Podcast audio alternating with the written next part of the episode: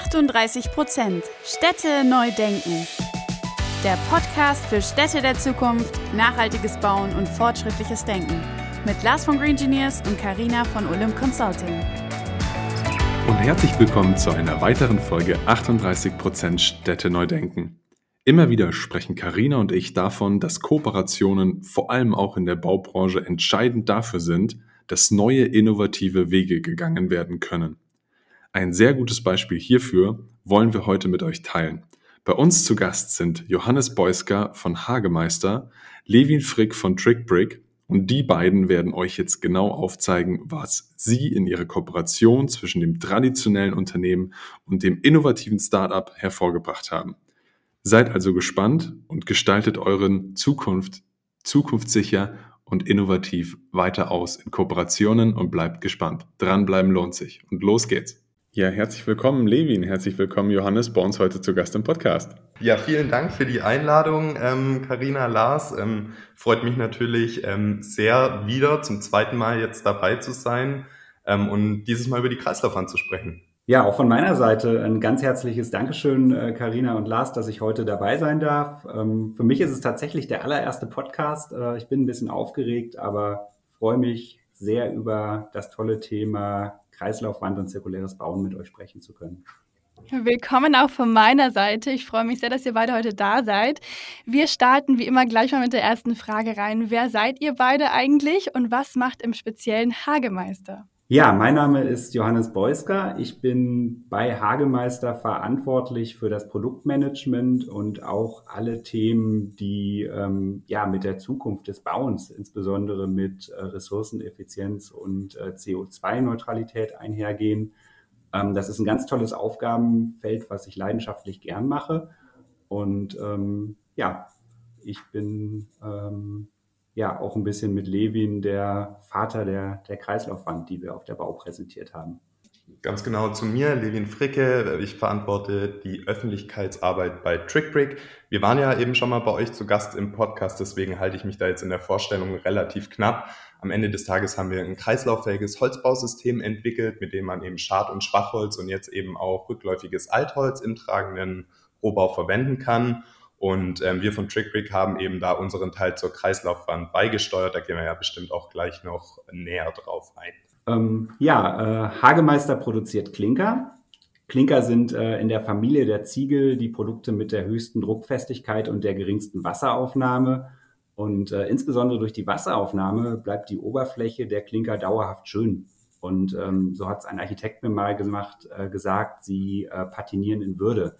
Und äh, somit sind Klinker als Fassadenbaustoff ähm, ein perfekter ewiger Baustoff. Äh, wir produzieren Klinker für Fassaden, als Vormauerklinker für die zweischalige Wand, aber auch als Riemchen, die man ähm, auf WDVS applizieren kann. Äh, und last but not least, wir produzieren auch Pflasterklinker. Hagemeister ist ein Familienunternehmen in fünfter Generation äh, mit Sitz nahe bei Münster in Nottuln. Und äh, wir verstehen uns als Partner des Architekten. Wir gestalten mit ihm gemeinsam immer im Eins zu eins Gespräch besondere und individuelle Lösungen für sein Projekt. So, die Folge natürlich von TrickBrick, die haben wir schon mal aufgenommen. Hört da gerne nochmal rein. Jetzt aber beiseite mit dem Werbeblock zu Beginn. Wir werden jetzt tiefer in das Thema einsteigen, was eigentlich diese Kooperation ausmacht und was diese ganzen Punkte darum außenrum ausmachen. Jetzt aber nochmal ganz generell die Frage an euch beide.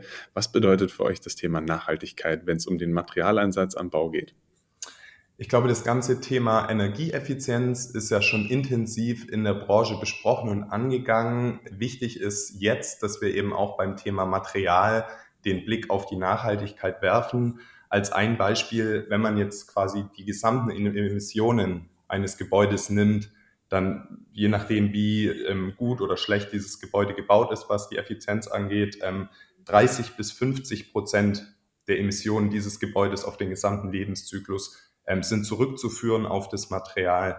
Und deswegen ist es ganz, ganz wichtig, dass wir in der Materialität, in der Baubranche hin zu zirkulären Produkten kommen, aber auch zu nachwachsenden Produkten. Und da haben wir mit unserer Kreislaufbank, glaube ich, eine ganz, ganz coole Lösung entwickeln können, oder Johannes? Ja, auf jeden Fall. Ähm, vielleicht noch von meiner Seite ergänzend ähm, das Thema ewiger Baustoff. Äh, ich habe gerade davon gesprochen.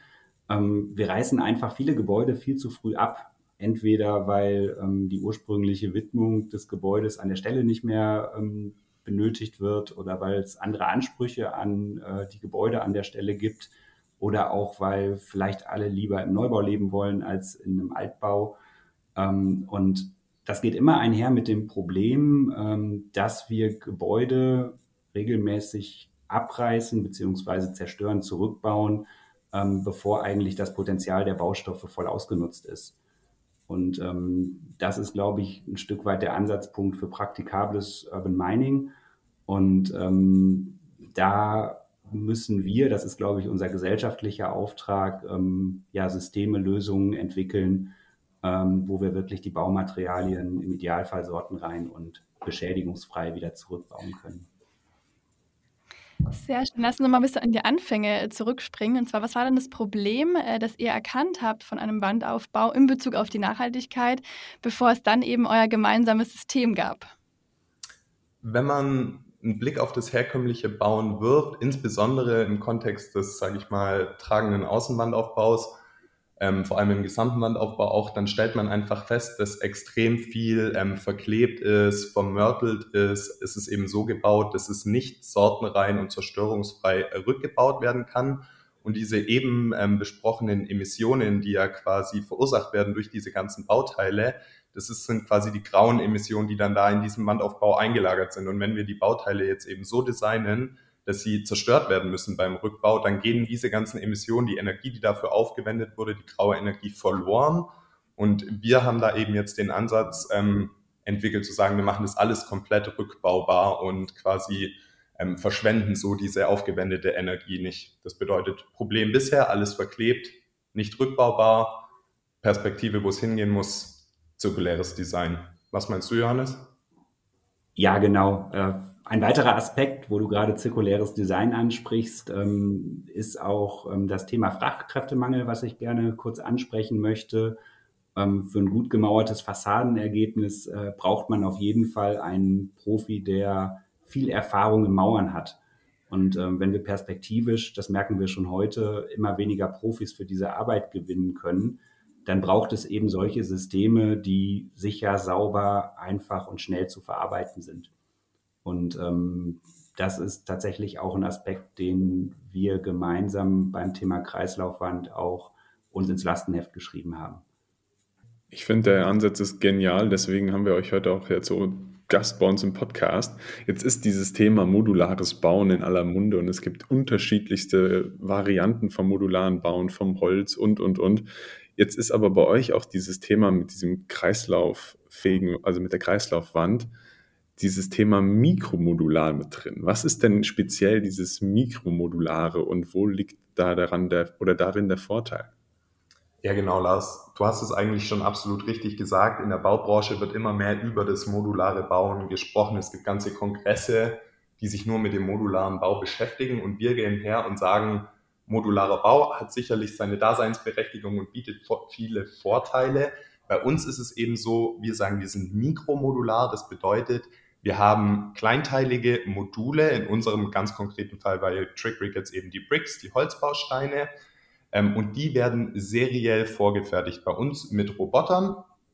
Und so hat man quasi viele dieser Vorteile, die man ähm, im modularen Bau auch hat, eben die serielle Vorfertigung, eine Fehlerreduktion, weniger ähm, Bauschritte on-site, also auf der Baustelle. Ähm, und gleichzeitig ist man aber in dem mikromodularen Bau im Vergleich zum modularen Bau viel flexibler in der Planung und auch flexibler in der Baustellenlogistik, in der Baustelleneinrichtung. Das bedeutet, diese Kleinteiligkeit, obwohl es trotzdem eine serielle Vorfertigung gibt, ähm, bietet total viele ähm, spannende Vorteile. Da zum Beispiel ein Stichwort ähm, Nachverdichtung im urbanen Raum, zum Beispiel ähm, Aufstockungen, wo, sage ich mal, der Baustellenzugang nicht immer einfach ist das ist zum Beispiel ein Punkt, wo ähm, das mikromodulare Bauen ähm, total viele Vorteile bietet. Klingt auf jeden Fall wie eine sehr, sehr gewinnbringende und ähm, ja, starke Kooperation. Erzähl uns doch gerne mal, wie kam es dazu, äh, ja, zu eurer Kooperation? Ja, ähm, wir haben uns tatsächlich kennengelernt auf dem ersten äh, Designing the Future Summit von Dres und Sommer im letzten Herbst. Ähm, diese Veranstaltung ist ja eigentlich die ideale Plattform zum Netzwerken und zum Kennenlernen, wenn man ähm, ja an zirkuläres Bauen denkt und ähm, auch netzwerken möchte zum Thema zirkuläres Bauen. Und äh, genau das ist passiert. Ähm, wir haben uns kennengelernt, haben quasi gegenseitig unser Produkt gepitcht und haben äh, gemerkt, so hey, wir haben exakt die gleichen Ziele, wir adressieren die gleichen Themen und wir haben die gleichen Argumente. Ähm, und das Schöne ist, wir kannibalisieren uns auch nicht, denn ähm, mit TrickBrick gibt es ein super Wandsystem als tragende Massivholzwand. Und wenn man zweischalig denkt und äh, davor noch eine Wetterschutzebene setzen möchte, ähm, dann ist die zirkuläre Klinkervormauerschale von Hagemeister die perfekte Ergänzung. Und ähm, ja, es war dann tatsächlich ein äh, Perfect Match und ähm, so lag die Zusammenarbeit und die Kooperation dann tatsächlich auf der Hand. Die Kooperation hat dafür geführt oder dazu geführt, dass ihr auch noch auf der Baumesse zusammen aufgetreten seid. Ich muss ja sagen, mein kurzes Feedback auf, an der Stelle auf der Baumesse gab es sehr, sehr viele Unternehmen, die sich als nachhaltig gerühmt haben, aber nicht wirklich nachhaltig waren aus meiner Sicht. Also Nachhaltigkeit ist gefühlt überall angekommen, aber noch keiner setzt so richtig um von denen, die sich zum Teil damit gerühmt haben, aber das noch nicht so richtig konnten. Bei euch war es anders und ihr habt deswegen auch noch den Innovationspreis der Baumesse München für 2023 eben gewonnen gehabt. Nehmt uns da nochmal so ein bisschen mit rein. Was ist eigentlich bei euch da so passiert am Stand? Wie war das Feedback? Wie kam es zu dem Preis und was ist dahinter gewesen? Was steckt dahinter? Genau, also wir haben ja auf dem Stand von Hagemeister unsere Kreislaufwand ähm, das erste Mal der Öffentlichkeit präsentiert und ich glaube, das ist jetzt auch hier im Podcast ein guter Moment, um den Zuhörenden mal zu erklären, was wir denn da im Konkreten ähm, gemacht haben, also Trickbrick und Hagemeister zusammen.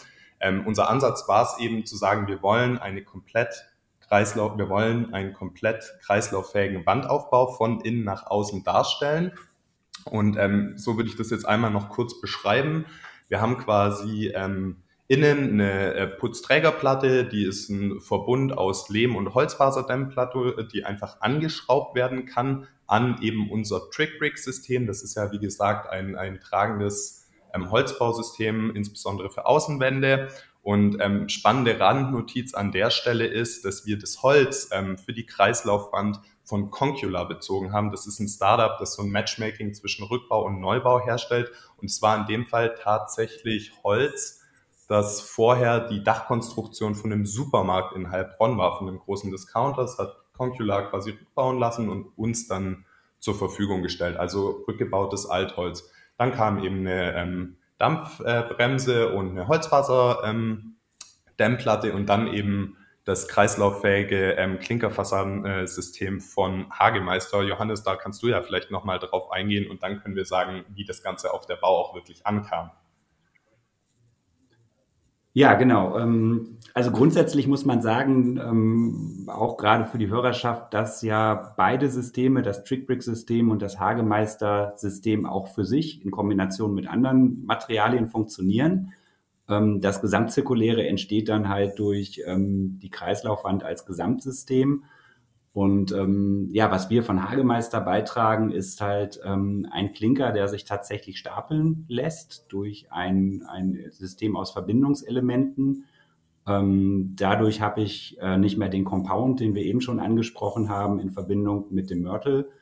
Und äh, dadurch bin ich dann auch tatsächlich in der Situation, dass ich nach der Standzeit des Gebäudes ähm, die Klinkervormauerschale sortenrein und ähm, beschädigungsfrei zurückbauen kann wie eben diese gesamte Kreislaufwand auch. Und ähm, das ist tatsächlich ein, ein großes Potenzial, was entsteht, ähm, was sicherlich nicht sofort äh, wirksam wird, aber in 50, 60, 70 Jahren, wenn Rückbauten ansteht, ähm, was dann der perfekte, die perfekte Vorbereitung für das Urban Mining der Zukunft sein wird.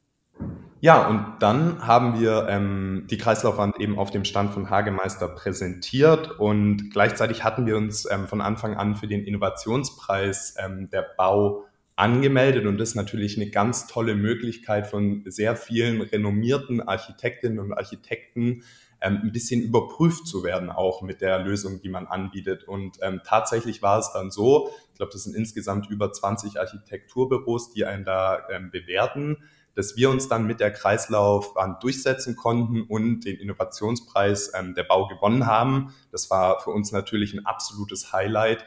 und hat einfach auch nochmal gezeigt, dass die Fachplanerinnen ähm, unseren zirkulären Ansatz total gewürdigt haben. Also Riesenerfolg, wir sind sehr happy. Ja, herzlichen Glückwunsch auch nochmal dazu. Es ist wirklich Wahnsinn. Und das sind ja genau diese innovativen Lösungen, die wir brauchen, um nach vorne zu kommen. Ähm, also wirklich, wirklich spannend, euch zuzuhören. Ähm, jetzt ist generell bei euch das Thema Forschung und Entwicklung ja sehr präsent. Erzählt uns gerne mal, was passiert bei euch in den nächsten Jahren noch so? Was ist geplant? Ja, wir haben bei Hagemeister uns ganz bewusst entschieden, ähm, auf der Bau dieses Jahr ähm, nicht Standardprodukte oder existierende Produkte auszustellen, sondern einen ganz klaren Fokus auf zukünftiges Bauen, auf nachhaltige Lösungen zu setzen. Und ähm, ich habe mich sehr gefreut, dass ähm, genau diese Entscheidung auch äh, gewürdigt worden ist von den, von den Standbesuchern. Wir haben gemerkt, dass ganz viele wirklich in die Zukunft blickende Akteure der Bauindustrie, sei es Architekten, ähm, Forscher, Universitäten, ähm, ja eigentlich genau unser, unsere Absicht und unsere Botschaft mitgenommen haben, dass wenn es in der Ziegelindustrie einen Partner gibt, äh, der offen ist für Zukunftsprojekte, ähm, dass wir dann auf jeden Fall immer ansprechbar sind.